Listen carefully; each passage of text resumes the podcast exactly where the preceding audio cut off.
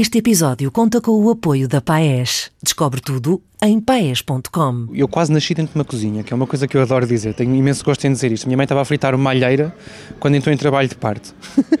e depois eu cresci na cozinha do, do, tal Flamingo, que era o restaurante onde os meus pais se conheceram, inclusive. Era no centro de Aveiro, uh, ali na Avenida Lourenço Peixinho. Aquilo estava sempre cheio uh, durante a semana, durante o fim de semana. Eles estavam abertos todos os dias. E também por isso eu estive lá sempre, porque os meus pais tinham aquele horário típico da restauração. Uh, não havia sempre com quem me deixar e eu ia crescendo por lá, sentava-me no degrauzinho da cozinha. Provavelmente com 4 anos eu já sabia fazer leite creme e também já sabia que quando a minha mãe fazia leite creme todos os dias, que depois o Tacho e o Salazar vinham para a minha mão para eu tratar da, da pré-lavagem. E, e, e, pronto, e foi, foi, foi isso que foi moldando também uh, aquilo que era o meu conhecimento de cozinha. A minha ideia, e, é, e vai de encontro à questão de, das palavras e do que eu escrevo sobre o cozinho, a minha ideia era publicar um dia uh, um livro onde estivessem reunidas as minhas receitas e tudo aquilo que eu, que eu vou pensando sobre, sobre a comida. Eu não quero ter um livro de receitas técnico, não quero fichas técnicas com listas de ingredientes e passos, passos, passos, passos no, no método. Eu quero quase uma narrativa que, que vai mostrando às pessoas que elas podem estar a cozinhar comigo, entre aspas, como se estivéssemos a conversar na cozinha, como se elas estivessem a cozinhar e estivesse sentado na bancada uh, com os pés a abanar, como as crianças fazem às vezes, uh, a conversar com elas enquanto elas cozinham.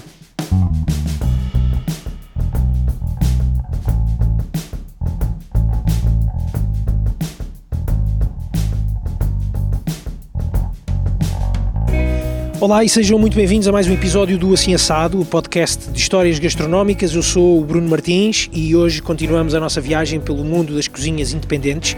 É mais um episódio da série Resistir de Pé, que, já sabem, conta com o gentil e precioso apoio da Paes, a marca de calçado português, que já vamos conhecer um bocadinho melhor daqui a pouco. Para já vamos dar voz ao nosso convidado do episódio, do episódio de, de hoje. Vim até Aveiro conhecer finalmente o André Cabrita. Ele é um cozinheiro de casa, ou home cooker, ou influenciador de cozinha. Já vamos perceber uh, o, que é que, o que é que se pode aplicar, se tudo, uh, se algumas destas coisas. Uh, Encontramos-lo naturalmente onde, onde, onde estão todos os influenciadores a fazer sucesso no Instagram. mas o André não trabalha em restaurantes, ele trabalha sim na cozinha da sua própria casa, aqui em Aveiro. Ocasionalmente ele leva o seu projeto pessoal, a que chamou Bita Cozinha, às cozinhas de outras pessoas, e isso é uma das coisas que ele mais gosta de fazer, cozinhar para os outros mas na sua conta de Instagram sobressai algo impressionante: a sua paixão pelos produtos, a sua devoção à arte da cozinha e para quem não pôde ainda provar, é algo que se sente quase de forma direta e instantânea nas imagens e, sobretudo, nas palavras. O André formou-se em multimédia e design interativo, é filho de uma cozinheira e já vamos saber mais destas e de outras paixões. Muito bem-vindo ao Assado. André. Obrigado, Bruno. Uh, André, uh, vivemos tempos de desconfinamento e nós viemos desconfinar aqui um bocadinho a uma esplanada uhum. uh, de Aveiro. Éramos para ir a outro sítio que a chuva do Batemos com o nariz na porta, literalmente. Batemos com o nariz na porta do café. É? Exatamente. É? Exatamente. Acabámos por vir parar aqui a um, a um outro sítio, à Praça Marquês de Pombal. Exatamente bem no centro de, bem no centro de, de Aveiro. A cidade de Aveiro é uma cidade que também te, te, te, inspira, também te marca, também marca a tua cozinha, André? Uh, sim, marca, sem dúvida alguma. Uh, eu, uma, uma das primeiras memórias que eu tenho de, de, infância é de ir todos os sábados ao mercado da Costa Nova com os meus pais. Uhum. E de pedir ao meu pai para me pegar ao colo e me deixar mexer nas enguias que estavam vivas dentro dos tabuleiros que não é uma coisa muito usual para uma criança, não é? As crianças geralmente arrepiam-se um bocado com aquilo e fogem daquilo, porque parece realmente um filme de terror. Um, depois, também na família, tenho pessoas ligadas à, à pesca do bacalhau, tiveram ligadas à pesca do bacalhau durante a sua vida inteira, e depois também na seca do bacalhau. E portanto há aqui, uma, há aqui naturalmente uma influência da cidade de Aveiro e de tudo o que ela traz a nível gastronómico na, na minha cozinha. Tu cozinhas, como eu estava a dizer na, nesta introdução, tu cozinhas em, em tua casa. Uhum. Uh, o, uh, um, moras aqui no centro de Aveiro, uh, a rota do, do, dos mercados que, que, existem por aqui também fazem parte da tua, tua vida diária, do teu sim, diário? Sim, sem dúvida alguma. Eu, eu quando, quando regressei a Aveiro, Uh, já com isto da, da, cozinha muito mais, muito mais definido em mim, uh, comecei por procurar talhos, comecei por. Uh, portanto, experimentei uma série de talhos a ver qual deles é que me agradava mais. nem sempre vou ao mesmo, tenho um ou dois que são os meus regulares, mas procuro sempre também ir a outros sítios. depois tenho o Mercado Manuel Firmino, uhum. que, que eu me lembro de. Eu lembro-me dele antes dele ser remodelado, antes de ser um mercado moderno E, e quando era um mercado ainda em que eu era muito pequenino, em que havia as gaiolas com as galinhas, um mercado muito tradicional, infelizmente já não, já não se vê Sim. por aí assim desses. Uh, mercado do peixe, ali na zona da Praça do Peixe também, e o mercado de, de Santiago, que, é, que veio- é o que veio substituir o mercado Manuel Firmino. E, são, e são, tu- tu- são, são, são espaços onde tu vais eh, com, com muita frequência, todos os dias? eh, como é que, como é que Não diria todos os dias, mas muito frequentemente, sim, mas, mas duas, três vezes por semana, porque é lá que eu compro os meus produtos. Portanto, é lá que eu compro os hortícolas, as frutas, hum, carne, peixe. Isso para ti é importante, não é? Manter essa. Sim, para mim é fundamental. Essa eh, cu- eh, cultura de, de- de produtos locais. Sim, não só, não só por, porque sei que estou, que estou a apoiar os produtores mais pequenos uh, e que muito possivelmente vendem coisas que são produzidas aqui em Portugal exclusivamente, mas também porque há uma parte muito importante que, que se perde quando se vai a cadeias maiores, que é a do contacto com, com o- quer com o vendedor, quer com o produtor. Muitas vezes é o produtor que nos está a vender, outras vezes não, é, o- é um vendedor Sim, que é sim, independente. Mas há aqui um, um contacto e uma relação que se vai criando em que eu, por exemplo, o talho onde eu vou, já, já posso pedir cortes que não estão lá expostos na, na vitrina, porque eles já me conhecem. Eu vou lá, to- vou lá todas as semanas e já posso pedir coisas especiais. Ahm, no mercado de Santiago, a mesma coisa, com as hortícolas. Ah, há lá um sítio onde eu compro as natas, eu só compro natas lá, não compro mais lado nenhum, Porquê? porque são as melhores natas do, do mundo mesmo. Mas não são daquelas normais de pacote que se encontram no. no Primeiro não são natas UHT, Ok. são natas frescas. Ahm, e depois tem um sabor, eh, um sabor a, nata, a leite fresco que é, que é não, não há igual mesmo. É muito, muito bom. E portanto, esta- estas pessoas também são pessoas que me conhecem desde pequeno por causa dos meus pais. Quando os meus pais trabalhavam em restaurantes e já se abasteciam no Mercado de Santiago, no Manuel Firmino, e depois eu digo que sou filho da, da Dona Gina, do Flamingo, que era o restaurante onde ela trabalhava, e eles ficam incrédulos. Tu és o André, já estás desse tamanho. E portanto, pronto, cria-se esta relação de, de grande empatia e quase de amizade que é, que é muito boa e que é muito importante. Exatamente. Olha, eh, André, eh, eu no, no início, nesta, nesta curta introdução que fiz ao episódio de hoje, eh, eh, eu disse que tu eras um cozinheiro de casa ou influenciador de cozinha. Isto parece-te bem? Não muito. A Não? parte do influenciador, Não? não. Eh, Não quer dizer. Mas estás a dizer isso por causa da conotação que a palavra influenciador hoje em dia tem? Sim, eu acho que é por aí, sim. Mas se formos, se calhar, à, à, à raiz da À palavra, à gênese, sim, gênese, sim, sim. se calhar não levas a mal. Não, não leva a mal de todo. Sim, sim. Eh, Eu levo muito pouca coisa a mal. Ahm, mas, sim, influenciador na medida em que eu, eu, eu, eu levo outras pessoas a cozinhar e Certo. isso é fantástico, isso é das coisas que eu gosto mais. Ou quando me envia uma mensagem a dizer acha aquilo que tu fazes verdadeiramente inspirador e olha, fui fazer aquele prato que fizeste no outro dia, isso para mim é do melhor que há. Portanto, nesse sentido, sim, sou um influenciador. Não sou um influenciador de hashtags e coisas do Sim, género, sim. porque eu nem os uso, não tenho paciência para isso. Ahm, quanto ao cozinheiro de casa, sim, é aquilo Isso que eu sou. Não tenho formação nenhuma em cozinha. Felizmente tive a oportunidade de ter experiência, de ganhar experiência em cozinha quando, quando estive em Londres a viver e o meu primeiro emprego foi em cozinha, no Porto. Ahm, portanto, eu estava estava a estudar ainda na universidade e hum, apresentei a minha, o meu currículo numa hamburgueria artesanal, isto em 2014, por aí, quando houve Sim. o boom da hamburgueria Da artesanal. Hum, e foi, eu disse mesmo, eu não tenho experiência nenhuma nisto, eu sou, um- estou a estudar, preciso de um part-time, hum, aqui está o meu currículo. E eles E acharam não, e graça por que não para uma cadeia, para uma cadeia, hum, tu- ou, ou seja, não, não, não apresentaste o teu currículo, ou se calhar até apresentaste, mas percebi que não era essa a tua vontade, de ir para uma grande cadeia de hambúrgueres, aquelas Ah, não, não, já, não. já, pré-feitos. Não, porque- Tu querias ir a, a aprender um bocado mais Eu queria aprender, sim. Exato. Eu não queria coisas, não queria hum, fazer uma, uma linha, ter uma linha de montagem estilo IKEA em que já vem tudo feito e com Exatamente. instruções. Não, eu queria, queria pôr as mãos na massa, queria ser eu a, a cortar a alface, a cortar os tomates, a, a pôr o hambúrguer na chapa. Hum, e encontrei no Manchi, que foi esse, esse- essa tal hamburgueria, essa possibilidade. Eles gostaram da forma como eu me apresentei. Eu disse que, que era cliente habitual, eles provavelmente já conheciam a minha Ah, cara. ok. E eu adorava os hambúrgueres deles, para mim eram os melhores. Estavas a estudar no Porto na altura, Estava não a é? estudar no Porto Sim. na altura, sim. O, o tal design, eh, a parte mais... Ah, Essa foi, aí estava a fazer a minha primeira licenciatura, que foi em Comunicação Multimédia. Ok, Depois o, o design interativo veio em Londres. ok. Uh, pronto, e comecei a trabalhar no Manchi e foi lá que eu aprendi imensa coisa. Portanto, aquilo era uma cozinha relativamente simples, não é? Porque eram, eram hambúrgueres, não havia grande ciência ali. E o menu era sempre o mesmo, tirando o menu do dia, o hambúrguer do dia. Mas aprendi coisas básicas como os, os princípios de, de ter uma, uma linha de montagem na cozinha, de manter a bancada organizada, de, o conceito de mise en place, que eu cheguei lá no meu primeiro dia e o chefe que lá estava, que era da escola de hotelaria, disse-me, pronto, então tu agora, durante estas primeiras horas, enquanto não há serviço, tratamos da mise en place, e eu fiquei a olhar para ele, tipo, tratamos do quê? E ele, sabes o que é que é mise en place? E eu, não, que é isso? Que, nome é este? Pensei eu, eu já que isto era uma hamburgueria, estou-me a falar em arranja nada francês. em português, eu não se arranja Exato, estou-me a falar em francês numa hamburgueria artesanal no Porto. E ele lá me explicou o que é que era e ele ficou assim um bocado mal impressionado, assim, com este primeiro contacto. Se calhar acaba-se já aqui a brincadeira. Pois, eu, eu pensei, pronto, eu já vou desta para melhor, não fiquei com o emprego de certeza. Mas não, correu muito bem. Correu muito bem, ainda me aguentei por lá um ano e tal. Isso, se calhar, também muito por culpa do, de- de- do background que já tinhas de. Agora também usei uma palavra em inglês quando tu usaste uma francesa, foi uma espécie de resposta. Mas já tinhas esses conhecimentos, se calhar, até. eh, da tua raiz, da tua gênese, porque a tua mãe eh, tinha um restaurante aqui e, e tu passavas muito tempo no restaurante. Pois é isso, eu, eu, eu quase nasci dentro de uma cozinha, que é uma coisa que eu adoro dizer, tenho imenso gosto em dizer isto. Minha mãe estava a fritar uma alheira quando entrou em trabalho de parte. e, hum, Excelente. Pronto, e depois eu cresci na cozinha do, do tal Flamingo, que era o restaurante onde os meus pais Era se conheceram, inclusive. Era no centro de Aveiro, eh, ali na Avenida Lourenço Peixinho. Já não existe. Infelizmente, existe como pastelaria, Ok. aquilo depois foi vendido, transformou-se em pastelaria e é uma pena. Era um restaurante daqueles que já não se vê muito, era um balcão em U, eh, com uma vitrine enorme de sobremesas, eh, refrigerada, depois tinha uma salita em cima e era um restaurante onde todas as famílias de Aveiro iam. Aquilo estava sempre cheio eh, durante a semana, durante o fim de semana, eles estavam abertos todos os dias. Um, e também por isso eu, eu estive lá sempre, porque os meus pais tinham aquele horário típico da restauração, Certo. Uh, não havia sempre com quem me deixar e eu ia crescendo por lá, sentava-me no degrauzito da cozinha.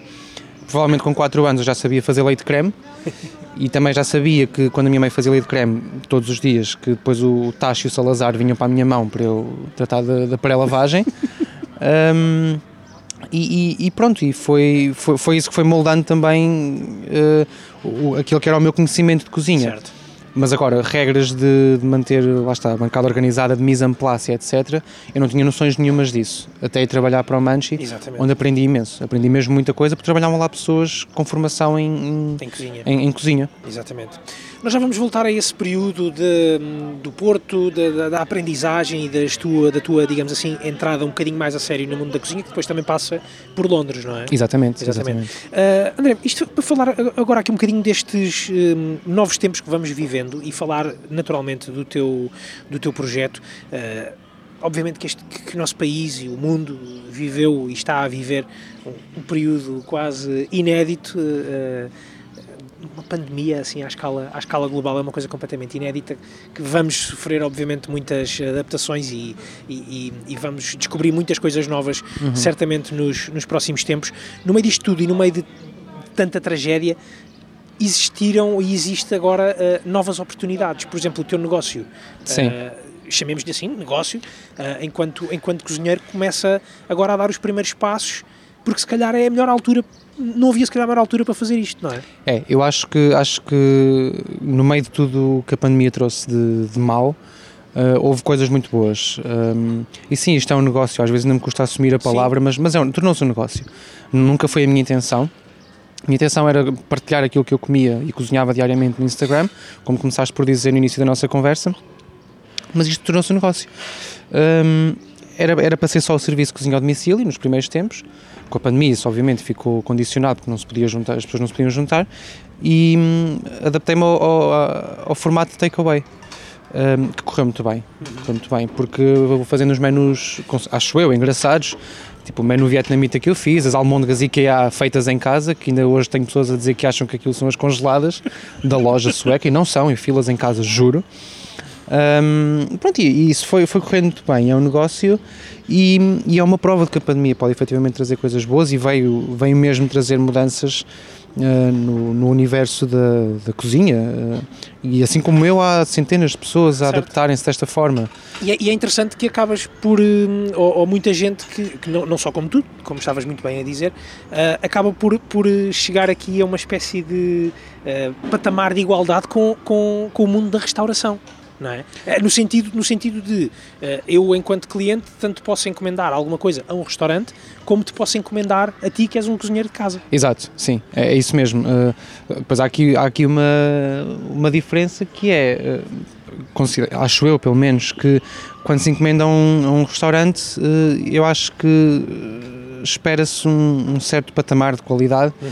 Uh, não estou a dizer que quando se encomenda a mim, por exemplo, não se espera isso, mas uh, acho, que, acho que há aqui um- uma gestão de expectativas que é importante fazer-se. Um, e para pessoas como eu, por exemplo, que, que fazem isto tudo sozinhos, uh, quer dizer, eu faço entregas sozinho, vou às compras sozinho, eu giro a parte de, de redes, das redes sociais, do, do, aquilo é quase marketing, certo. não é? De fazer uh, sim, publicidade sim. aos meus menus, depois gerir os nomes das pessoas, os contactos, as moradas. Às tantas já estou a chamar João ou uma Helena porque já confundi as moradas e os números de telemóvel e tudo. E isto torna-se um bocado complicado. E, Pode e ter é, piada ao início, não é? É muito giro ao início, ver aquele buzz inicial sim. que as pessoas ficam todas contentes e começam a chover encomendas, é bom mas à altura torna-se um bocado sufocante e eu fico um bocado tipo barata tonta certo. entre o computador e o fogão a, a gerir tudo e pronto, e creio que é importante gerir expectativas nesse sentido e sobretudo não esquecer que são pessoas que estão a fazer isto, são pessoas como as pessoas que estão a encomendar. Precisamente. Não, não há máquinas, não há, não há robôs a fazer isto. Um, e, e, pronto, nesse sentido acabamos por ser um bocado colocados ao, ao mesmo patamar dos restaurantes. Há pessoas como eu que felizmente tem a estrutura de um restaurante por, por trás, que, que lhes facilita a vida. Um, mas, mas sim, estamos, estamos em, e tem estamos em pé de igualdade. Tem, tem, tem corrido bem. bem. tem corrido bem. No geral, sim. Tu ainda, ainda chamas ao teu projeto Bita Cozinha? Ou achas que já é eh, Sabes André que o Bita, o Bita Cozinha foi... Era a tal história dos serviços de cozinha ao domicílio, sim. mas entretanto, porque é que eu abandonei o Bita Cozinha? Porque se eu já tenho dificuldade em gerir uma página de Instagram se tiver que, se tiver que gerir duas, então eu fico completamente desorientado. Portanto, que eu, eu, nunca publico lá nada, é muito raro. Aquela página está mesmo ao abandono, está esquecida. Uma página fantasma. Um, mas é o André Cabrita. E porquê Bita? Porque os meus amigos da Aveiro chamam-me Bita desde que eu sou pequeno. É, é a minha alcunha, o meu nickname. Os pais dos meus amigos conhecem por Bita, ninguém me chama André em Aveiro, quase. Ok, ok. Uh, exceto as pessoas mais recentes, que me conheceram, que me conheceram há menos tempo. Mas no fundo é o André Cabrita, é aquele tipo que, que manda umas larachas no Instagram, que, que não tem filtros às vezes, que diz o que acha sem, sem pensar se vai ferir suscetibilidades ou não e que calha de saber cozinhar e gosta mesmo do que faz um, e que gosta de escrever também, como tu começaste por dizer. E voltando à questão de disto nunca ter sido a minha intenção, isto do negócio. Sim, é, era isso que eu também queria perguntar é, e voltar aqui um bocadinho atrás e perceber como é que, como é que nasce, nasce isto. É apenas da vontade e da paixão de, por, É só cozinhar. isso, é, foi só mesmo isso. Eu já, já quando estava em Londres, eu apaguei tudo o que era conteúdo pessoal no meu Instagram e comecei a publicar só comida e aí uh, escrevi as legendas, uhum. as, as descrições em inglês. Depois cheguei a Portugal, comecei a escrever em português Inicialmente estava ali no limbo, tipo, se calhar será que mantenho inglês? Porque tinha muitos seguidores lá Sim. do Reino Unido também, mas depois não, eu estou em Portugal, sou português, vou mas é escrever em português. E pronto, e era para ser só isso inicialmente. E não havia a intenção nessa altura de fazer logo um projeto de cozinha ao domicílio? Não, não havia, não. Isso surgiu mais tarde. Cozinhar, era só cozinhar. Tu na altura querias, se calhar, ser até o tal uh, designer? Uh, não, não, não, não, já não. não. Não, sabes que eu nunca quis muito. Isso foram eu, achei, assim, eu gosto e o design deu-me ferramentas muito úteis claro agora para os menus, por claro exemplo. Uh, para eu publicar as coisas que publico. Este menu da Feira de Março as pessoas adoram o layout, que aquilo, o aspecto que aquilo tem. Um, e deu-me deu bases nesse sentido. Mas a minha ideia nunca foi essa. A minha ideia, e, é, e vai de encontro à questão de, das palavras e do que eu escrevo sobre o que cozinho, a minha ideia era publicar um dia uh, um livro onde estivessem reunidas as minhas receitas uhum. e tudo aquilo que eu, que eu vou pensando sobre, sobre a comida. Portanto, eu não quero ter um livro de receitas técnico, não quero okay. fichas técnicas com listas de ingredientes e passos, passos, passos, passos no, no, no método. Eu quero quase uma narrativa que, que vai mostrando às pessoas que elas podem estar a cozinhar comigo, entre aspas, uh, como se estivéssemos a conversar na cozinha, como se elas estivessem a cozinhar e estivesse sentado na bancada uh, com os pés a abanar, Sim. como as crianças fazem às vezes, uh, a conversar com elas enquanto elas cozinham. E a minha ideia era essa, nunca foi ter um negócio, lá está. E continua a ser este o meu propósito, é um dia poder publicar tudo aquilo que eu vou escrevendo, ando sempre com os cadernos atrás de mim, okay. um, e tomo nota de tudo aquilo que eu, que eu como e de tudo aquilo que eu cozinho, sempre. Desde um, quando? Portanto, eu ainda estava em Londres, foi quando eu decidi fazer aquela mudança Sim. no meu Instagram, há uns 4 ou 5 anos. Que publicas, eh, que escreves tudo aquilo tudo. que... é um género de um diário, Sim. ora nas notas do telemóvel, ora nos cadernos, Uh, e mesmo quando cozinho, nem que seja. Vá, não vou dizer uma omelete, também não levo as coisas aos extremos, sim, sim, sim. quando cozinho alguma coisa que é fruto da minha, da, minha, da minha criatividade no momento, eu tomo sempre nota, porque aquilo pode ser uma receita que corre bem uhum. e pode efetivamente tornar-se uma receita, portanto, oficial, entre aspas. E voltas a, a repetir, uh, ou melhor, voltas a olhar para os teus cadernos, é uma coisa que, que, fazes com, com alguma frequência? Não. Não? É muito raro eu, eu, olhar para os cadernos, exceto quando é uma coisa muito específica. Okay. Por exemplo, quando é o folar da Páscoa, eu vou sempre aos cadernos procurar o folar da Páscoa, já tenho para aí umas seis versões de folar da Páscoa. Um, a melhor é sempre a última? Ou... Não, não. Por exemplo, esta última correu muito mal. Uh, portanto, tive que experimentar outras. Um, o facto de eu ir apontando tudo, depois também me permite, lá está, ir olhar para trás e perceber uh, o que é que pode correr bem, o que é que pode correr mal. E muitas vezes acabo por repetir coisas que até já fiz. Mas, mas é raro, eu tento sempre inovar e fazer as coisas uh, de maneira diferente. Exatamente. Eu quando digo que tu és o influenciador de cozinha, digo isto obviamente com eh, a melhor das intenções sei, e com sei. o maior dos elogios, porque tu ano passado, eh, na minha Páscoa, influenciaste eu a fazer o meu almoço de Páscoa. Ah, boa. Eh, foi. Acho que não sabia disso. Eu na altura disse-te, mas eh, Ok. também tinha acabado de, de descobrir a tua página há, há relativamente pouco tempo Sim. Ahm, e, e acabei por, o ano passado eh, tive, passei a Páscoa, tive que passar a Páscoa sozinho Uhum. ah, e, e por tua causa, porque tu começaste a fazer uma espécie de, de anúncio prévio de atenção que vou cozinhar cabrito Sim, sim, sim. E com os folares também. com os folares, ahm, atenção que eu vou fazer, vou fazer cabrito então, então olha, vou aproveitar e vou aqui divertir-me um bocadinho, já que, já que não estou a fazer nada, vou ao talho, tratei das coisas e fiz um, Boa, fico contente. Ficou bom? Ficou, não ficou tão bom como o teu, certamente. E estou a salivar a lembrar-me de, de, de tu a servires o teu arroz de forno. Sim, sim. Ah, não ficou tão bom, certamente, mas fiquei muito contente e foi uma, e foi uma bela companhia ah, para, para, para a minha Páscoa. Daí eu, daí eu sublinhar essa ideia de, também do, do influenciador. Sim, eh, eu, eu vinha a pensar nisto antes da nossa conversa e, e apercebo-me que foi precisamente no primeiro confinamento, o ano passado, que, que se deu o ponto de viragem. Eh, eu pensei, bem, as pessoas estão fechadas em casa, se calhar algumas delas nunca tiveram que cozinhar, porque iam buscar a qualquer lado, alguém fazia para elas, e agora têm de cozinhar. Um, e as pessoas tendem muito a dizer, eh, há muitas pessoas que dizem, ah, eu, não sei cozinhar, eu não sei fazer arroz, eu não sei estelar um ovo. Bom, fazer arroz eu também não sei, o meu arroz é, é raro sair bem. Um, e toda a gente sabe cozinhar, senão as pessoas não tinham, a humanidade não tinha evoluído até onde evoluiu, não é? As pessoas têm que comer. E é, é importante não esquecer que cozinhar começa por ser isso, é, é para nos alimentarmos. Um, e, foi aí que se deu a viragem. E eu comecei, eu pensei, bem, vou fazer companhia às pessoas, vou, vou cozinhar, vou partilhar com elas o que estou a cozinhar e assim as pessoas podem ganhar algum alento nesta fase esquisita que estamos a viver, que era o primeiro confinamento. Um, e, e comecei por partilhar essas coisas que, que correu, correu muito bem. André, mas esse, esse ponto de viragem de que estavas a falar acaba por, por se tornar também numa espécie de, de nova oportunidade para isto que, que tu fazes, para este teu trabalho na, na cozinha. Eh, Acabou por, trazer, ou acabou por trazer e está a trazer uma outra dimensão entre a notoriedade eh, à- às tuas, das, tu- das tuas criações, da, da tua cozinha, mas também digamos que, que a partir de agora começas a olhar para a cozinha de uma outra forma ou para este negócio da tua cozinha de outra forma? Uh, não sei até que ponto é que começo a olhar para isto de outra forma, porque eu acho que no fundo nada mudou naquilo que eu faço. Agora, na- em, em relação à notoriedade, sim, foi, foi muito por aí, que de repente vi assim um boom no, no número de seguidores que eu tinha e imensas, imensas páginas com, com algum peso na, na praça começaram, começaram a seguir-me e obviamente eu fiquei contente, apesar de eu não saber nunca quantos, quantos likes tenho, quantos seguidores tenho, eu não ligo mesmo a isso. Daí eu dizer que não sou influenciador de coisa nenhuma, porque eu não, não percebo nada de Instagram.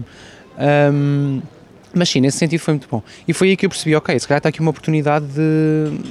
Não digo uma oportunidade de negócio, não pensei nisso mesmo, honestamente. Mas pensei, se calhar está aqui uma oportunidade de eu começar a dar a conhecer às pessoas aquilo que eu faço. Certo.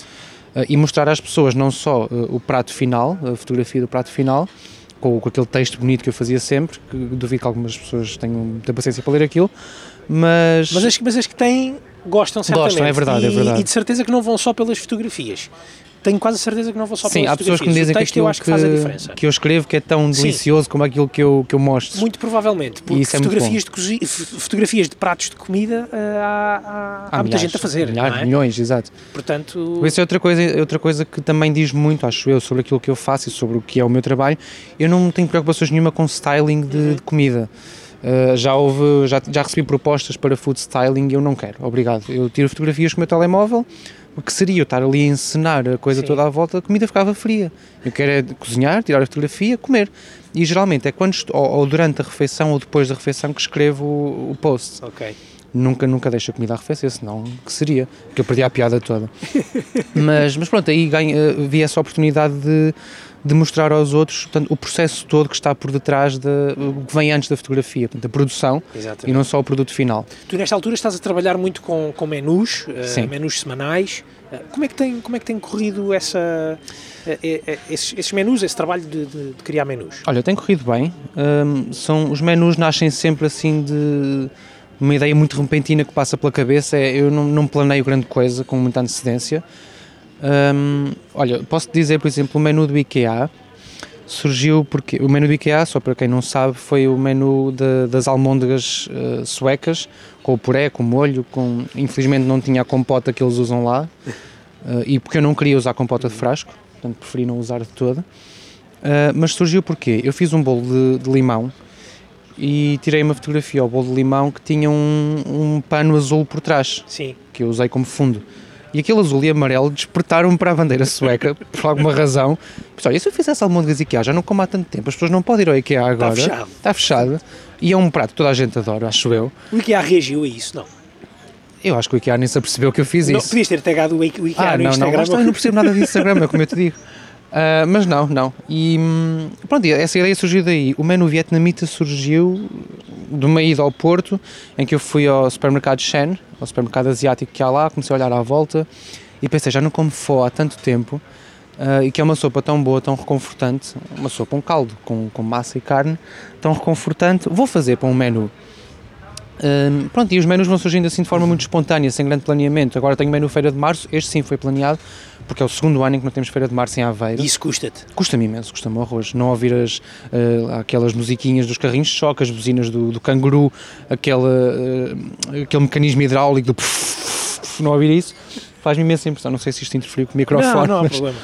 Um, deixa-me saudades e deixa-me saudades do cheiro das farturas e o pão com chouriço e o caldo verde. E aquela zona da restauração que, que sim, sim, também, sim. também que, que, vai de norte a sul do país. Exatamente, é? depois tem, depois tem aquelas, aquelas bancas com, com os queijos, com os presuntos, etc. Pronto, eu isso aí não vou dar, as, não, não tenho no menu porque não, não consigo ir à fonte buscar.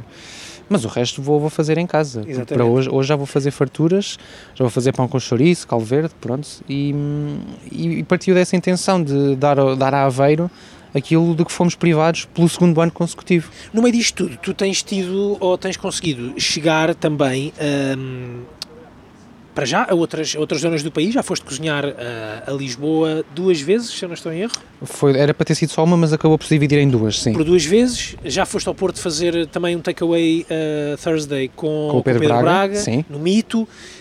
Um, ou seja, quando, quando nós falamos nesta ideia de, de novas oportunidades com a pandemia, se calhar eram sítios onde tu não irias cozinhar se não, se não tivesse havido pandemia, por exemplo. Ah, sim, certamente. Uh... Que eles estavam no próprio ritmo de vida deles, eles trabalho estão deles, na, etc, na etc. cena deles, Por exato. muito boa vontade que tenham tanto o Pedro como o Miguel, não é? Claro, claro, claro. Era algo que se calhar não, se iriam, não iriam lembrar. É, teve a ver com a pandemia, teve a ver com, com o facto de eu, portanto, com alguma ousadia da minha parte também, dizer eu gostava de cozinhar contigo, vamos fazer qualquer coisa juntos, e não tinha que ser necessariamente no restaurante deles, podia ser noutro contexto qualquer.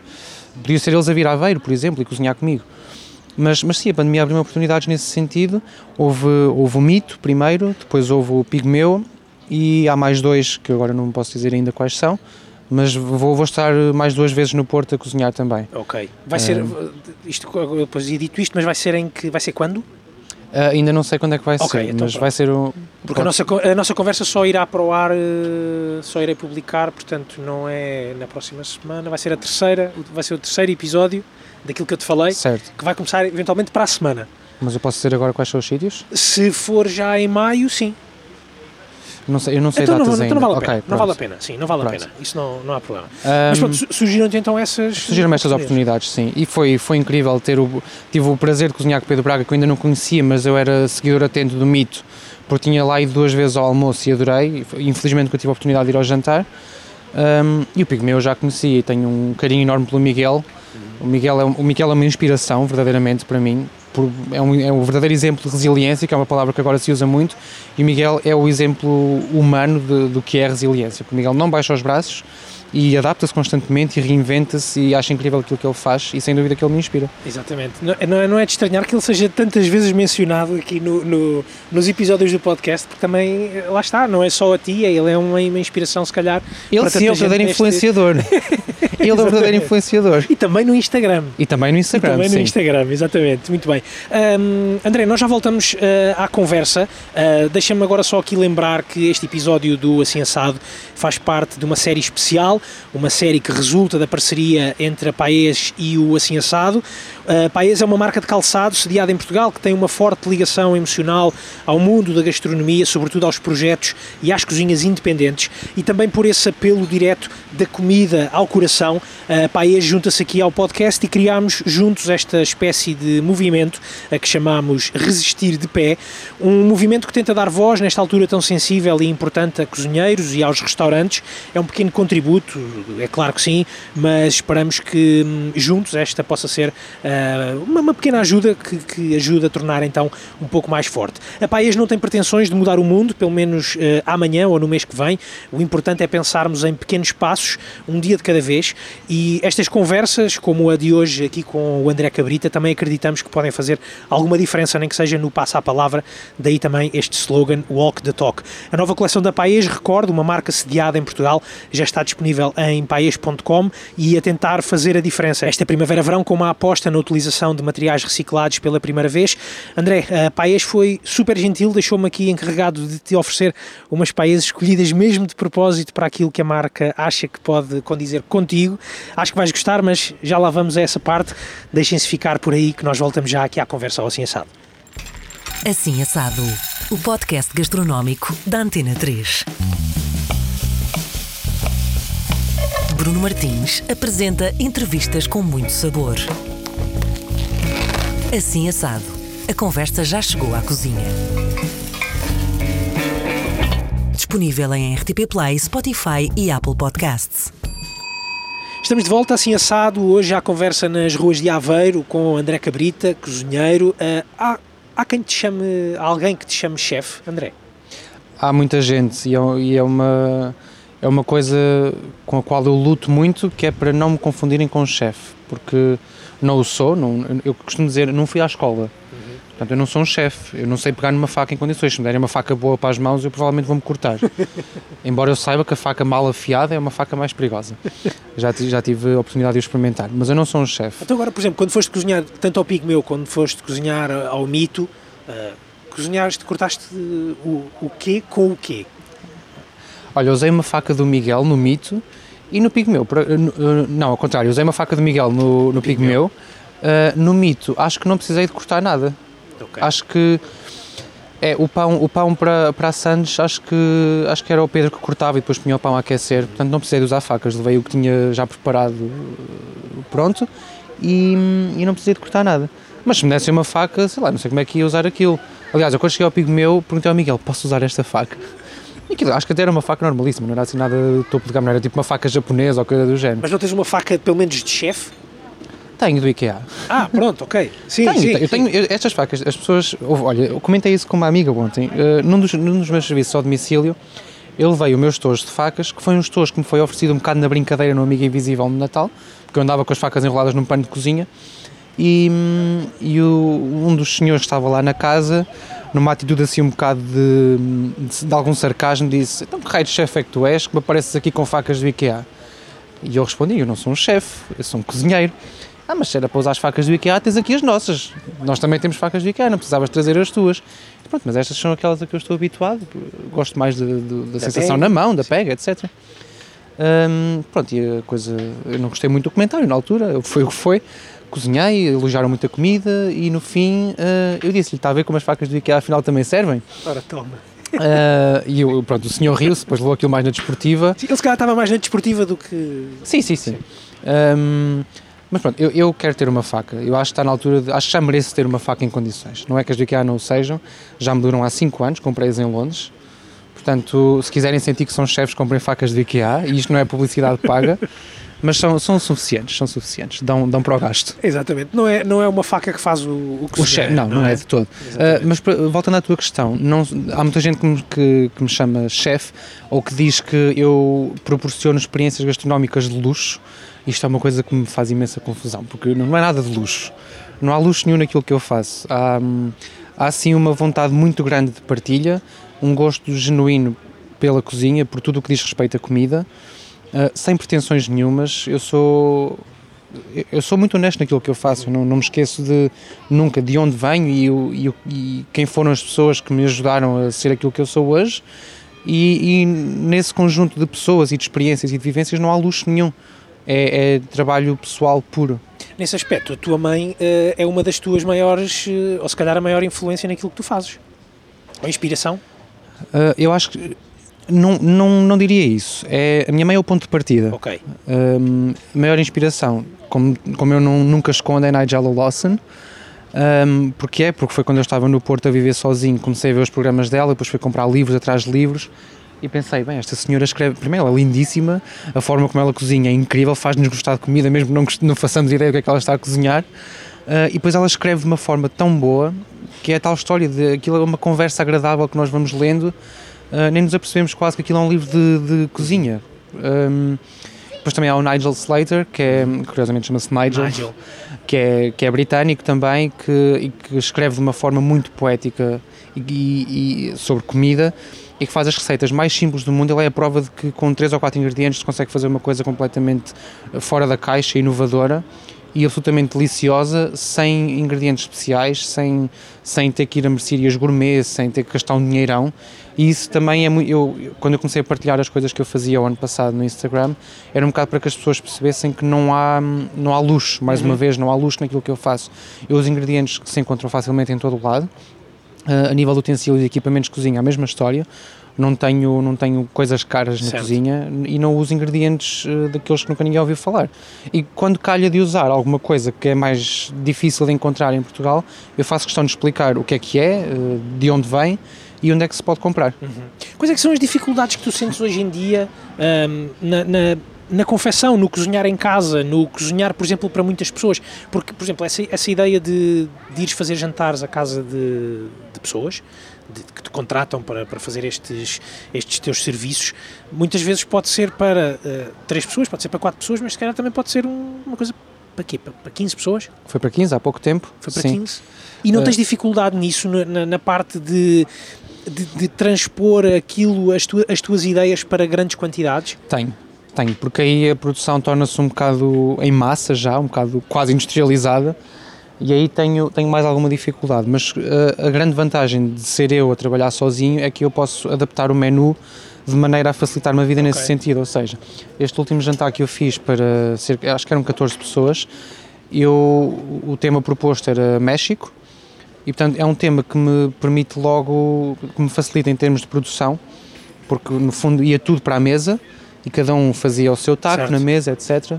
Um, e aí eu podia, podia deixar transparecer em cada um dos molhos que preparei, etc., para acompanhar os tacos e na- nas carnes que preparei e no, no ceviche também, podia transparecer eh, portanto, toda a qualidade do produto e todo, tudo o que estava por, eh, por detrás daquele prato eh, para que as pessoas percebessem qual é que era mesmo o meu registro, efetivamente. E depois também quando eu vou à mesa servir eu explico sempre o que é que é, de onde é que veio o peixe, porque é que usei aquele peixe, no caso do ceviche. Hum, pronto, e, e, portanto, mesmo quando é para muita gente, eu tento sempre dar a volta desta forma. Eu, eu fico às vezes um, um pouco im- impressionado com, com, com aquilo que tu fazes, eh, e aqui também sendo mu- muito, muito franco e aberto contigo, eh, fico, muito, fico muito impressionado porque tu tens um, um, um conhecimento muito grande, tanto eh, a nível de, de- de produtos, de pratos, de regiões, de sabores. ehm, e depois até, se calhar até mesmo em termos técnicos, eu nunca, nunca te vi cozinhar, mas imagino que pela forma como vejo, como vejo os teus pratos, mesmo em termos técnicos, para quem não foi a uma escola de cozinha, para quem se calhar só se começou, começou a dedicar um pouco mais a, a sério, digamos assim, há uns 4 ou 5 anos, quando foi para a Inglaterra, e nem sequer foi para estudar cozinha, não é? Não, tu não, foste foi, estudar não cozinha. foi, não. Fico, fico impressionado com isso, fico impressionado eh, como é que uma, uma pessoa eh, sozinha consegue eh, ir buscar tanto conhecimento técnico. Aí sim, é, são, é, acaba, porque acaba por ser conhecimento técnico. Sim, acaba por ser conhecimento técnico. Uh, muita leitura, no fundo. Uh, livros, livros, livros, uh, naturalmente alguma internet também, embora na internet haja sempre aquele risco da receita não ser tão, tão fidedigna e às vezes até tem uma fotografia associada que não certo. é a fotografia que pertence efetivamente àquela receita, mas no fundo são livros. Uh, em Londres havia a facilidade de comprar livros em segunda mão, uh, excelente preço, e havia a oferta multicultural que, pronto, que toda a gente sabe que Londres, que Londres proporciona e que me permitiu comer em restaurantes de, com comidas de todas as partes do mundo e, e, portanto, e a partir daí ganhar eh, vontade de ir pesquisar sobre essa cozinha em particular. Um, por exemplo, lembro da primeira vez que comi, comi ramen em Londres, fui logo ler sobre ramen a seguir. E foste fazer ramen a seguir? Não fiz logo, mas, mas fiquei com o ramen na ideia e eventualmente acabei por fazer um ramen e fiz questão de comprar os ingredientes todos. E fazer um caldo para ramen não é a coisa mais fácil do mundo, aquilo tem alguma complexidade sim, por sim, trás. Sim.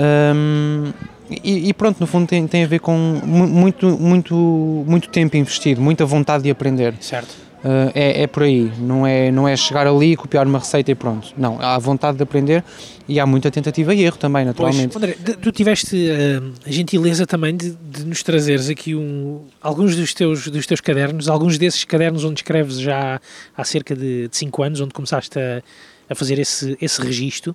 Uh, Falamos aqui um bocadinho destes cadernos, quando tu trouxeste um, dois, três, quatro, cinco, seis, ainda há mais? Há mais, eh, há mais que eu não consegui encontrar para trazer, eh, por acaso tenho que perceber onde é que eles estão. Deixa-me só aqui, que tive aqui um problema, mas... Que eu, não, eu, não sou, eu não sou a pessoa mais organizada do mundo e acabo às vezes por escrever. Mas dizias, desculpa, eh, há mais, há mais cadernos? Há mais é? cadernos, sim, há mais cadernos. alguns não consegui encontrar porque eu não sou propriamente arrumado e às vezes uh, meto umas coisas num sítio. Olha, por exemplo, aqui esta nota. O que é que temos aqui? Temos uma Pumpkin Pie versão 2, muito melhor, escrita em letras grandes com ponto de exclamação em baixo. Um, pronto, porque eu já mas tinha feito não, Mas uma... aqui não, não, não, são, não são os textos que depois tu acabas por construir ou, não, ou são? Não, não são. Os textos é mesmo uma coisa aqui à la minuto. Aqui são só as receitas e, e notas em geral. Um, Pronto, e não tenho aqui todos, mas no fundo é, é, é, por aqui que começa o meu trabalho. Eu cozinho, vou escrevendo ao mesmo tempo. Às vezes há coisas que eu nem percebo o que é que, o que, é que escrevi. Olha, um folar da Páscoa aqui, sem, sem método, só quantidades. Não foi o que fizeste este ano? Não foi o que fiz este ano. Uma folha rasgada? Uma folha rasgada a meio, mas a receita há de andar por qualquer lado eh, lá por casa. Se eu encontrar um, um post-it ou assim, também escrevo lá. Pastéis de nata, versão 1 que nunca cheguei a fazer aquilo lá uma trabalheira desgraçada. Então isto é só um apontamento, não é uma, uma receita é, testada, eu tenho páginas assim. em branco em que, em que só tenho o título das receitas. Agora deixa-me tentar ver se eu consigo só com uma mão. É que agora estou a segurar no microfone, como vocês costumam ver no Instagram. Foi, olha, uh, manteiga de açúcar e canela. Está aqui o título, mas não, mas não há receita. E, e então, deixa-me então perceber, esta manteiga de açúcar e canela que está aqui, tu vais procurar uma receita de manteiga de açúcar e canela ou isto é, ou é algo que tu vais fazer? Isto é uma ideia que eu quero experimentar. Ok. Uh, não vou procurar receita, sabes porquê? Porque isto é literalmente barrar a manteiga no pão e polvilhar com açúcar e canela. Pois. E no fundo tens uma torrada que sabe a farturas. Ah, que maravilha. É muito bom, é muito bom mesmo. Uh, costeletas de porco com marmelos e qualquer coisa de maçã. Lá está, eu não percebo a minha letra às vezes. As ameijas do pai, depois há, também há sempre as coisas. O meu pai também cozinha bem, apesar de não ser cozinheiro. Sim. Um, como eu comecei por dizer no início da conversa, íamos ao mercado da Costa Nova. Sim, sim. Portanto, tudo o que é mariscos e peixes, o meu pai domina. É okay. a praia dele, e literalmente. Ele passou, ele passou também algum desse, desse conhecimento? Não que ele faz aquilo de cabeça e já nem faz muito bem. Agora já faço a pasta de sapateira melhor que a dele, segundo a minha mãe. Mas é, é muita memória visual que eu tenho de miúdo. Portanto, ele já não se lembra, ele no outro dia fez, no outro dia, na passagem de ano, fez pasta de sapateira e, e esqueceu-se de duas ou três coisas que eu sabia que ele costumava pôr porque via quando pôs. era pequeno. E disse: Olha, esqueceste de pôr uh, os pickles, esqueceste de pôr a, a broa e acho que era já qualquer coisa tipo mostarda, uma coisa assim do género. Uh, e lá, acho que não punha, eu disse punhas, punhas que eu lembro de ver a pôr quando era pequeno. E a minha mãe dizia, eu também acho que tu punhas, mas tu agora já esqueceste tudo, não sei o quê. Tens aqui embaixo um outro caderno que foste tu que fizeste este, não é? Este que é, tem, tem, tem um, digamos assim, é, é tem, tem uns Fiz, gatilhos à volta. foi em contexto uma... de, de, faculdade. Ah, ok. Por acaso este nem é de receitas, até me enganei. Mas eu tenho outro, que eu fiz dois num workshop de encadernação que fiz na faculdade em Londres, trouxe o errado.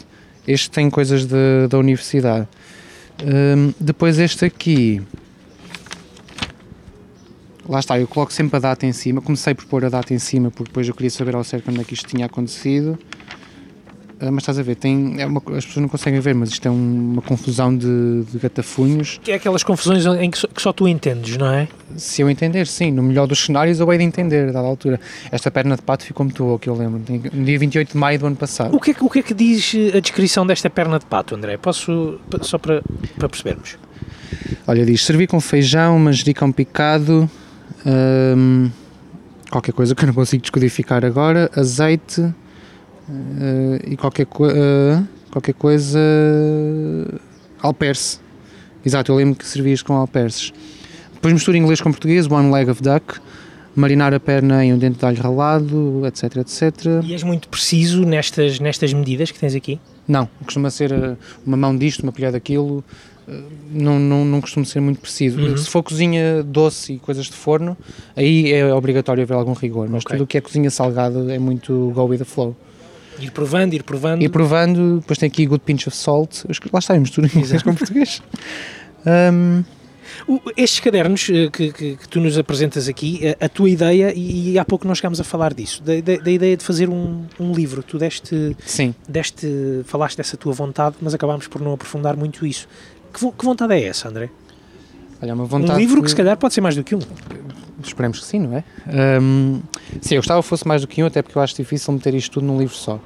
Mas a ideia do livro é, hum, é precisamente mostrar às pessoas que, hum, que aquilo que eu faço não é nada de especial, que qualquer pessoa consegue fazer uma refeição excelente em casa, sem ter grandes conhecimentos técnicos, por- porque eu também não os tenho, ou tenho, tenho alguns Foste aprendendo fui também aprendendo, tempo, mas que é? as pessoas Sim. também conseguem Exato. aprender. Não há, que, que não há e, e sobretudo que não há certo e errado na cozinha. Eh, e isto vai de encontro a uma publicação que no outro dia eh, a Olga Cavaleiro fez no Instagram de um folar de eh, não me lembro agora ao certo de onde, mas era uma, uma variante de folar e, e ela na descrição escrevia que era, era mais a cair para o bolo do que para o folar, que era pouco doce e o meu primeiro folar deste ano correu mal, como eu te disse antes. E era precisamente pouco doce e mais a cair para o bolo. E a minha mãe disse, este folar não, isto não é folar e agora tenho este, este, esta publicação da Olga Cavaleiro, em- que é um folar de uma região qualquer de Portugal, que agora não me lembro ao certo qual, e que é o meu alibi para dizer que não há certo e errado na cozinha, que aquilo que eu fiz também é um folar, apesar de não ser aquilo que a minha mãe esperava, também é um folar. E, e o livro serve um bocado para isso, para as pessoas perceberem que, que, que podem fazer o que quiserem na cozinha, que não há limites na cozinha. E Isso é algo que, que vês a acontecer em breve? A criação do, do livro? Ou a eh, publicação do livro? Infelizmente acho que não. Acho que não, porque como vês está tudo espalhado por cadernos, eu teria que parar mesmo com a atividade que estou a ter agora do serviço ao domicílio e dos takeaway para me focar a, organizar tudo, a testar cada uma das receitas novamente Pois. e a aperfeiçoá-las. E estamos a falar de centenas de receitas, porque são 5 anos disto. Um, E que não para, não é? e que não, e que não para, lá está, todos os dias, sempre tenho a oportunidade de cozinhar, eh, escrevo outra. Eh, É mais uma página que eu escrevo. E portanto eu teria que, ter mesmo algum tempo, e estamos a falar algum tempo, vários meses, ou se calhar um ano, para testar receitas todas, porque depois eu tenho que dar quantidades exatas às pessoas, não Exato. é? Estamos a falar de um livro de receitas, apesar de, como eu também já disse, não querer um livro de receitas técnico, com portanto, uma lista de ingredientes, método, coisas muito precisas, não. A ideia é as pessoas irem lendo aquilo sem, quase sem se aperceberem que estão a entrar numa receita. E provavelmente ainda terias que reescrever algumas coisas para, estes, para estas receitas que aqui tens. Sim, não a receita, mas algo que te faça recordar o momento em que, em que escreveste. Exatamente, exatamente. Hum, eu escrevo a data precisamente por causa disso, para tentar também depois situar-me no tempo e perceber porque é que naquele dia cozinhei aquela receita. Hum, e, e- e pronto, é uma coisa que, que vai levar algum tempo ainda, mas que eu quero mesmo concretizar. Que agora está um bocadinho em, águas de bacalhau.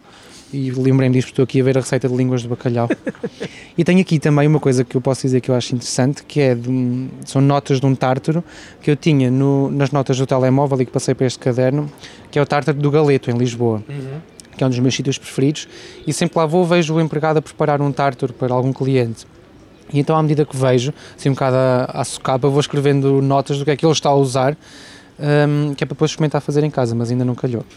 Ainda não calhou. Mas eh, no fundo isto é tudo, é vontade de aprender, é, é, é fome de aprender, é fome de, de comer mais conhecimento, é, está tudo relacionado, pronto, é comida né, em geral.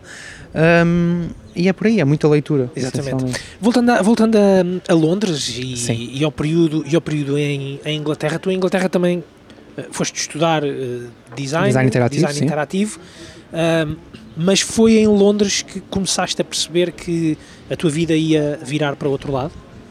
Uh, foi, foi. Tu já, já cozinhavas eh, com, eh, com esta hum, disponibilidade e com esta fartura antes de ir para Londres? Uh, já, já. Portanto, começou no Porto, quando estava a viver sozinha tinha que cozinhar para mim.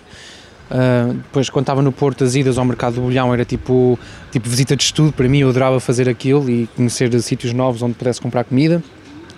Mercado, quem diz o mercado do bolhão diz aquelas mercearias tradicionais que há lá à volta também. Sim, sim, sim. Um, e, e depois quando fui para Londres, mais uma vez, tinha que cozinhar para mim e comecei, e tive, tive aquele choque inicial de encontrar produtos que eu em Portugal não encontrava. Uh, Uma vez comprei um, um vegetal que eu não sei como é que se chama aqui em Portugal, lá chama-se suede, que aquilo parece um nabo. Fiz sopa com aquilo, a sopa ficou intragável. Eu achei que aquilo era nabo, quando descasquei era amarelo, tinha uma polpa amarela, mas eu usei na mesma. Pronto, e depois havia muitos produtos. eu já- Confirmaste que era uma porcaria. Aquilo não é uma porcaria aquilo, ter as suas utilizações, não é? Mas não é, não era é para para aquela ali, não sopa, é? certamente. Hum, e depois encontrei também uma série de coisas que eu conhecia dos, dos livros e dos programas culinários estrangeiros eh, e pensava, ok, agora é a altura de experimentar isto, tipo o Marmite, que é, que é aquela, aquele extrato de fermento, que é que assim que aquilo se chama, que eles barram no pão com a manteiga. Eu vi a Nigella a usar aquilo, não fazia ideia é que aquilo sabia. Quando provei a primeira vez assim à colherada, foi um choque mesmo que eu pensei, bem, que nojo, quem é que come isto? Agora adoro, com, numa tosta com manteiga. E consegues encontrar cá? Uh, consigo, já há sítios onde se encontra e há, há aqui em Aveiro uma mercearia que, que vende produtos importados de, de várias regiões e portanto tenho alguma facilidade em encontrar. E tenho, tenho a sorte de ter ainda os meus amigos em Londres que volta e meia me mandam uns cabazes de, de coisas. Um, Mas tu, quando, quando vais para Londres, portanto, ou melhor, quando já estás em Londres, eh, é quando te apercebes que eh, a tua vida iria, iria desviar-se para outro, para outro Sim, caminho. eu quando cheguei a Londres arranjei inicialmente emprego como, como chefe num restaurante e lá o termo é chefe, Ok. não é cozinheiro, não é cook, é chefe. E eu fui para esse restaurante Era- e... con- Conta-nos um bocadinho, esse, esse restaurante era o quê? Olha, era um restaurante, portanto, estava no centro do Regent's Park ah, e era cozinha, que tinha uma secção de saladas, tinha uma série de saladas diferentes, saladas muito boas, e depois tinha sandes, tinha o fish and chips. Eu estava eu estava responsável pela parte das saladas e ajudava um bocadinho em toda a preparação das outras secções, portanto, estava ali um bocadinho como joker na cozinha. Sim. Um, e lembro que no meu, no meu trial shift, no meu primeiro turno à experiência, pediram para cortar berinjela, courgette e pimentos de três cores diferentes para fazer caponata. Uh, e era para cortar em cubos Tu e sabias quadrados. o que era caponata? Eu não sabia o que, é que era caponata. Uh, nem sabia cortar em cubos e em quadrados. e o head chef chegou ao pé de mim e perguntou-me: Tu foste à escola? Assim, muito bruto logo. Isso depois é outra coisa que me, que me faz fugir de cozinhas profissionais. É o mau ambiente que aquilo às vezes tem, mas isso podemos falar mais Já, tarde. fala- já vamos falar sobre isso, sim, sim, sim. Portanto, tu foste à escola? E eu fiquei a olhar para ele, já sabia o que é que ele queria dizer, e disse: Sim, fui. Ele sabes o que é que é um cubo? É uma. é um, Ah, é um- não era a escola de, não era a escola de cozinha que ele estava a Não, perguntar. não, era a escola, a escola Ok. básica. Sabes o que é que é um cubo? É, é suposto ter os, quatro, os, os, os lados todos iguais. E eu disse, sim, eu sei, mas eu não me ajeito muito bem com faca. Lá disse eu, assim, muito tímido. E ele... Aliás, isto já tinha começado, porque quando eu comecei o, o turno à experiência, perguntaram pelas minhas facas. Eu disse que não tinha. E eles torceram um bocado o nariz, deixaram-me usar as facas do restaurante. Hum, depois houve a questão do cubo e do, do pimento em quadrados. Os pimentos estavam em retângulos, triângulos, losangos, trapézios, tudo. Tudo, tudo menos quadrados. Hum, e eles ficaram chateados e eu pensei, pronto, não vou ficar aqui.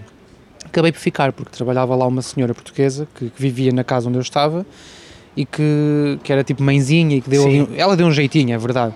Tipo, ele acabou de chegar a Londres, precisa de um emprego, ele gosta mesmo de cozinha, vamos dar-lhe esta oportunidade. E eu por lá fiquei, mas eu pensei, não, nem pensar que eu vou trabalhar numa cozinha assim, quer dizer, Então, tu, tu percebeste na tua primeira oportunidade que não era cozinhas que tu querias? Sim, Não- percebi logo. Logo. Percebi logo que não era e pedi para passar para a frente, nem que fosse a limpar mesas, a limpar casas de banho, mas cozinha eu não queria. Com gente aos berros o dia todo, com depois lá está com este tipo de hum, com este tipo de bocas do não foste à escola. Eu percebo que ali tinha que haver algum rigor, mas acho que a abordagem podia ser diferente.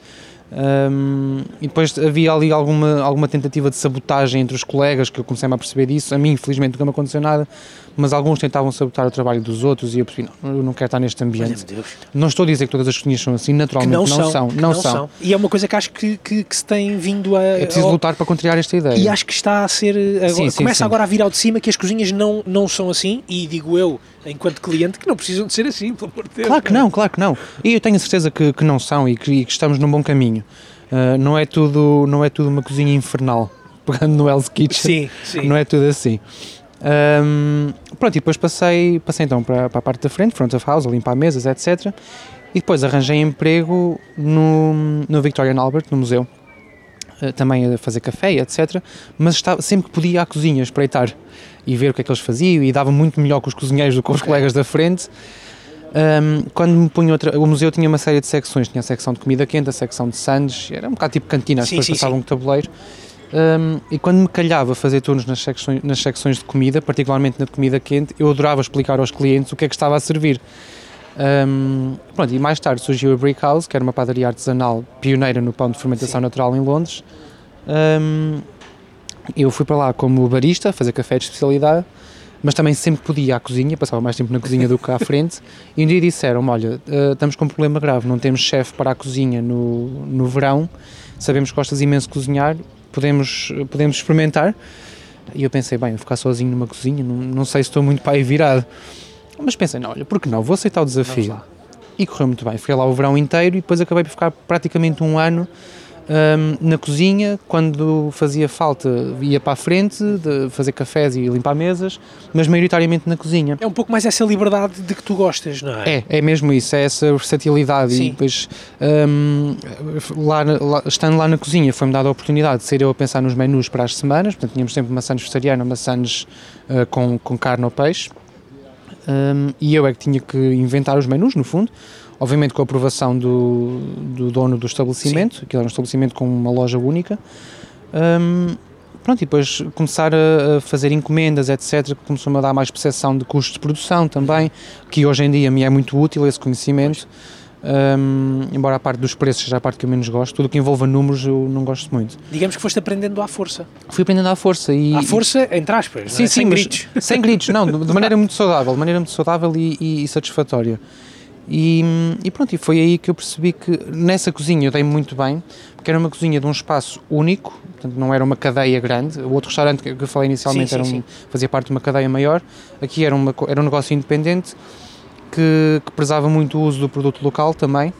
ah, porque estava inserido numa comunidade relativamente pequena em East Dulwich e os clientes eram sempre os mesmos, era uma coisa mesmo local e que os clientes eram simpáticos e, e a comida era muito bem pensada hum, e portanto foi também, isso certamente influenciou a forma como eu, como eu vejo a cozinha hoje. Hoje, e aquilo, era o que eu ia perguntar, que isso acaba quase até por ser um pouco ah, aquilo que tu vais fazendo também, também aqui É. ah, em, em Aveiro. É, criar este género de comunidade de- de- dos clientes habituais, Sim. de, de ir sempre aos mesmos produtores, de já passar na rua e ser conhecido pelo, pelo senhor que distribui as hortaliças e etc. Um, isso em Londres acontecia muito quando eu estava a trabalhar na cozinha da, da Break House.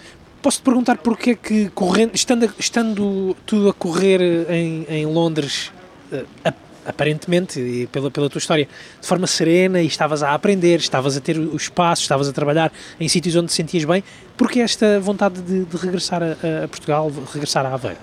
Um, essencialmente porque me sentia um bocado cansado de Londres, porque Londres tem aquele ritmo em que a pessoa entra, nos prime na primeira semana já estás no ritmo de Londres e é tudo muito a correr. Um, e estava um bocadinho cansado daquilo, sentia, sentia falta de- dos amigos em Portugal, da- da tranquilidade que Portugal oferece. Um, não é à toa que os ingleses adoram vir para cá no verão, não é? E eu já quase inglês também estava mortinho sempre por vir para cá passar férias. Um, mas foi também uma vontade de me de restabelecer a, a minha, a minha ligação às minhas raízes e de conhecer melhor o que estava a passar aqui a nível, a nível gastronómico. Olha lá, trovoada. Trevoada a sério. Ainda bem, ainda bem que estamos numa esplanada protegida. Exato. Pelo menos não é uma árvore por cima de nós. vida. Um, mas pronto, teve, teve muito a ver com isso, de- porque eu comecei a perceber que em Portugal estavam a acontecer coisas Sim, giras sim. a nível gastronómico. E eu pensei, ok, se calhar este é o momento para eu ir e para eu me inteirar do que está a acontecer em Portugal. Quando tu, quando tu dizias hum, estavam a acontecer coisas giras, lembras-te do que é que te estava a entusiasmar cá em Portugal? Lembro coisas como o Pigmeu, por exemplo, uh, o Prado, que continua a ser um dos meus restaurantes favoritos, que é o conceito Farm to Table, eu comecei-me a perceber que se estava a dar valor ao produto nacional um, e, ao, e ao pequeno produtor um, e se calhar a, a pegar outra vez em alguns pratos tradicionais e a abandonar-se um bocadinho conceitos que se calhar existiam, tipo o gourmet, por exemplo, que é um conceito que eu abomino totalmente uh, e que as pessoas às vezes confundem aquilo que eu faço com gourmet sim, sim, sim, e não é de todo. Tu fazes o quê? Cozinha de autor? Tu achas que fazes cozinha de autor? Ou não? Hum, talvez, uh, de autor, na medida em que sou eu que, que penso que idealizo os meus pratos do início ao fim. Portanto, sim, acho que é cozinha de autor. Sem dúvida. Mas sempre com inspiração, no, sem esquecer, portanto, a cozinha tradicional portuguesa. Um, mas também sempre com vontade de inovar um bocadinho, de, de acrescentar alguma coisa de, de novo. Quanto mais não seja na apresentação do prato. Claro. Sem, mas sempre sem, sem, sem pretenciosismos e sem adulterar o, aquilo que eu considero que é o original. Uhum. Nesse aspecto, até a tua formação uh, mais do lado da. Não, não, é, não é do design, mas teres alguma cultura visual também, sim, digamos sim, assim. ajuda muito. Também ajuda até na própria construção de, de, de um prato. Tu, por exemplo, ontem lembro-me de ver no teu Instagram, tu fizeste uh, um peixe com os espargos, com agrião. agrião e ovo por cima. E o prato estava lindíssimo. Pois, esse prato, esse prato por acaso as pessoas elogiaram muito. Estava e foi lindíssimo. um prato que. Sim. Olha, foi, foi o tal que eu fui comprar peixe a uma grande superfície, que era uma coisa que eu não fazia há muito tempo. Já era tarde para ir a uma peixaria, Sim. eu sabia que não ia encontrar nada. E eu pensei, tenho espargos em casa, espargos ótimos, tenho peixe, tenho agrião, olha, vou fazer qualquer coisa assim mais leve, porque eu estou quase de dieta agora, estou a ter mais atenção àquilo que como. Depois isto é uma coisa que acontece, acho eu, a muitos cozinheiros. Como passam tanto tempo a cozinhar para os outros, e eu noto isso pelos meus pais durante Sim. o percurso deles, às vezes acabam por se esquecer de comer bem eles próprios. E isso acontece muito na correria dos menus e etc. Eu às vezes nem tenho tempo para comer, Certo. especialmente porque faço tudo sozinho. E comecei-me a perceber que estava com uma alimentação, Olha, Deus. estava a, ficar, estava a ganhar hábitos alimentares menos saudáveis e, e pronto, e então esse peixe grelhado veio daí. E sim, eu, acho que o conhecimento em design ajuda-me não só na, na parte da divulgação dos menus, mas, mas a tal cultura visual na, na forma como eu apresento aquilo que, que eu faço. Sim, Exatamente. A- tu, tu ainda cozinhas com a tua mãe? é muito raro, porque eu sou muito territorial na cozinha, a minha mãe também. a, a cozinha, para todos os efeitos, aquela cozinha onde eu tenho cozinhado é da minha mãe. Ok. E há, há às vezes assim um choque grande porque, por exemplo, ela vem-me a fazer algumas coisas e ela diz não é assim que devias fazer, é assado. Hum, assim assado. Aí está. Hum, É o meu objetivo em cada episódio é que os convidados digam sempre eh, Assim assim, assado. assado, mas sem, sem, sem Exato, ser exato. E eu digo-lhe, não, mas tu não sabes, porque se lesses agora também dá para fazer desta forma, não sei o quê. Portanto, há aqui um choque grande entre o, entre o novo e o tradicional.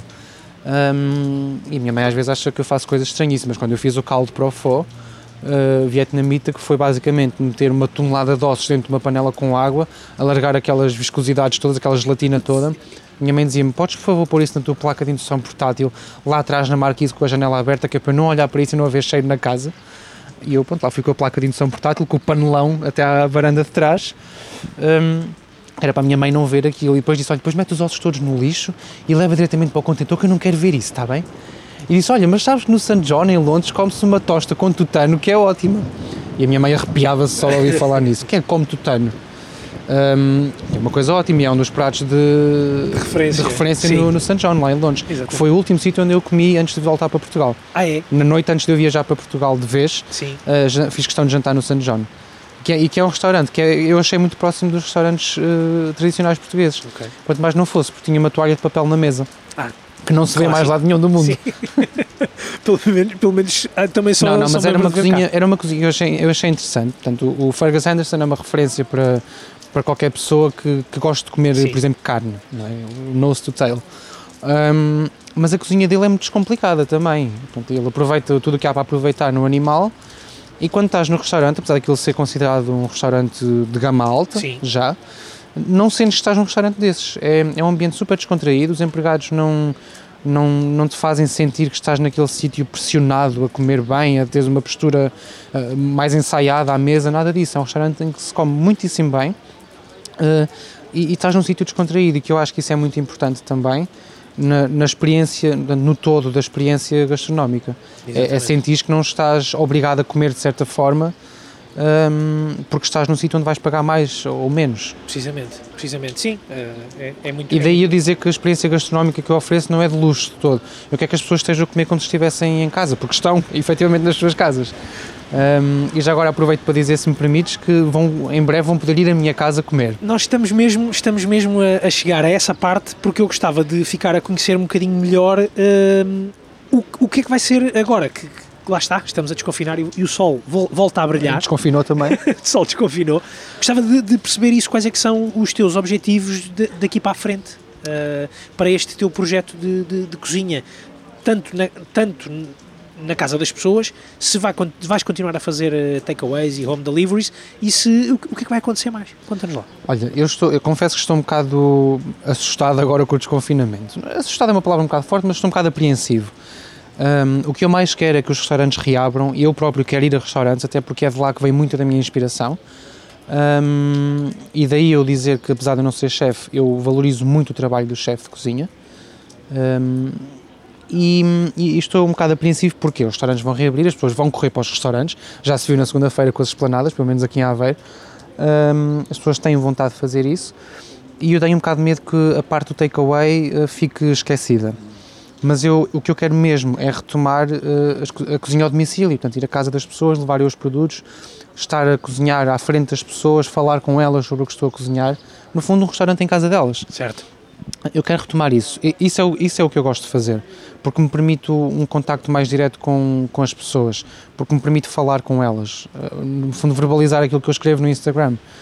Um, a comida em caixinhas foi gira enquanto durou, mas não é uma coisa que eu queira manter durante okay. muito tempo. Até porque depois há a logística das entregas que me, que me condiciona muito na parte da cozinha e eu quero estar dedicado só à cozinha e não ter que ter aquela confusão toda de dividir por caixas certo. e ir entregar as moradas e etc. E, e depois, como disse, vou ter, hum, vou em breve abrir as portas de minha casa para receber lá pessoas para, para comerem também aquilo que eu faço. Portanto, como, é que, como é que isso vai funcionar? Como, um, digamos, um restaurante caseiro? No fundo será isso, sim. Vai ser o, o com reservas? Com reservas. Vai ser o, o, serviço ao domicílio uh, virado do avesso, no fundo, uh, de pernas para o ar. Portanto, em vez de eu ir à casa das pessoas, as pessoas vão lá à casa.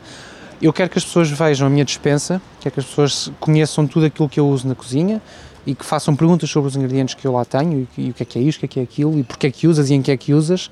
Eu tenho planeado uma estante com toda a minha dispensa exposta, portanto, a céu aberto.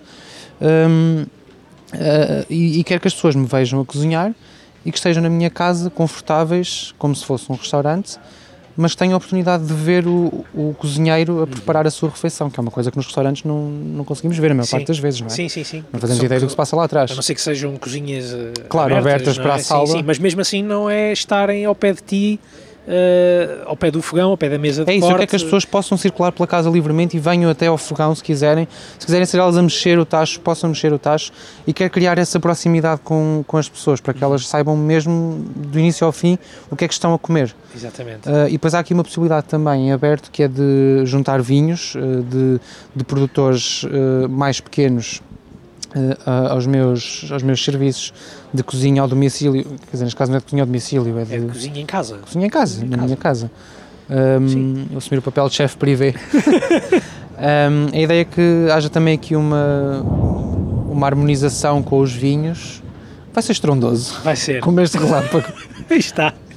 É isso mesmo, é isso mesmo. Um, André, tenho aqui só mais um, um par de, de curiosidades e até nesta com estas experiências que foste vivendo, uh, ou com estas duas experiências em específico, o, o Mito, uh, o Pigmeu, outros muitos restaurantes que certamente tu também uh, conheces e onde gostas de, de, de ir, por exemplo, estou-me a lembrar do Isco em Lisboa. Ah, sim, sim, eu adoro o Isco. Sei, sei que eu também... sempre vou a Lisboa, é o primeiro sítio onde eu paro de manhã para tomar café Aí e para comer um croissant. Não sendo, não sendo um restaurante, mas sendo ali um espaço onde também se pode beber um café, comer um bolo, e estar. almoçar, estar, precisamente.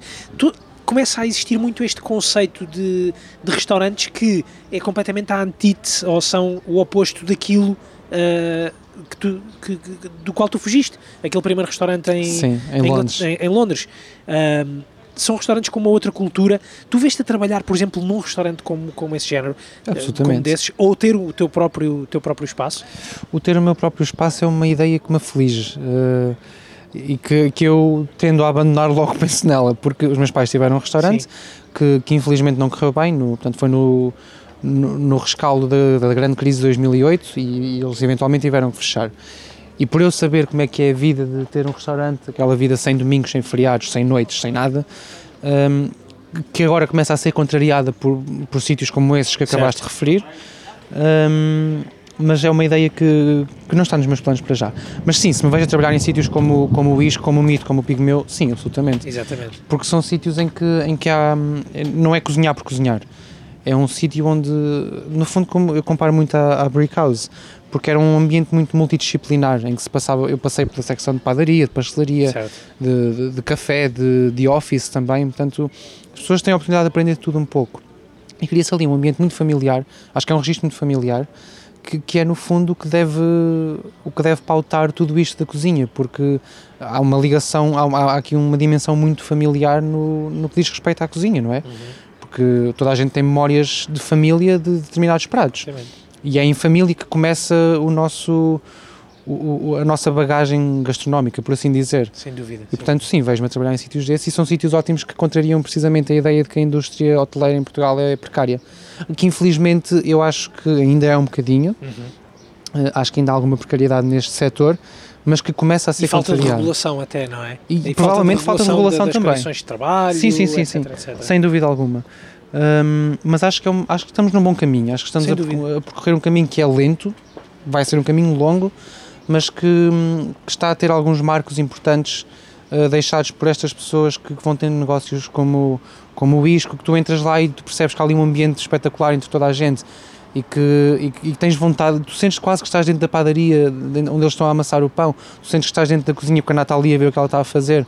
Um, e, e, isso é importantíssimo. Exatamente. Tu, tu és daquelas pessoas que acha que o conceito restaurante pode vir a ser ultrapassado de hoje, de hoje em diante. Estou-me a lembrar disto porque o, o, Rafael Tonon, o jornalista, crítico gastronómico, ele também foi convidado do Assim Assado aqui há, há um ano, talvez há cerca de um ano, eh, ele escreveu recentemente um texto que dizia o restaurante está morto, vida longa ao restaurante.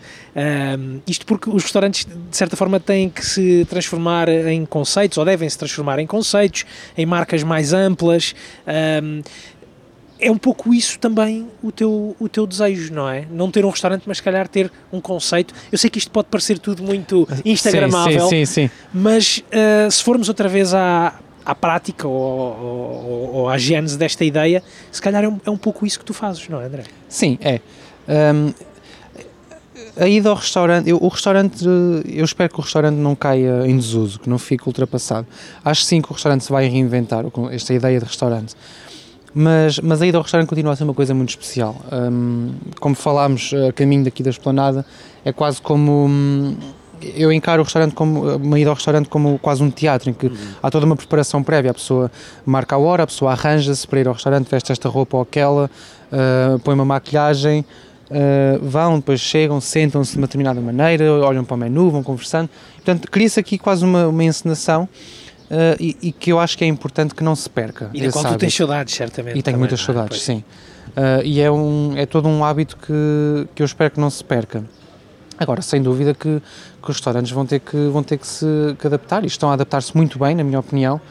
Um, e, e, é um bocado. Eu, eu, por acaso, estou para ler esse texto do Rafael já há algum tempo. É uma das coisas que eu tenho para ler, uh, entre muitas mas fiquei curioso. Mas como, como diz, eh, eu não me estou agora a lembrar do nome das pessoas e peço desculpa por isso, mas há uma página nova no Instagram que se chama o conceito é partilha. Uhum. Pronto, e eu acho que acho que o universo food e gastronómico e da restauração vai começar a, a resumir-se muito a isso. À ideia de, de, partilha, portanto, de colaboração entre, entre cozinheiros, entre, entre restaurantes diferentes e, e criar esta, esta ideia de, lá está, de partilhar conhecimentos, de partilhar registros diferentes na cozinha. Exatamente uma criação de uma, de uma comunidade e até aqui naquela ideia do, do juntos somos mais fortes, não é? É totalmente Sem isso, dúvida. é completamente isso, que, que, a pandemia veio, veio mostrar isso. Precisamente. Sem dúvida alguma. Para, para os mais céticos, foi isso que, que a, a, pandemia, veio provar Precisamos uns dos outros. Completamente. E precisamos todos uns dos outros. Muito completamente. bem. Olha, André, nós estamos a chegar uh, mesmo ao final deste um, episódio do Assim Assado. Aproveito para lembrar que esta série Resistir de Pé, que teve hoje como convidado o André Cabrita, conta com a colaboração da Paes.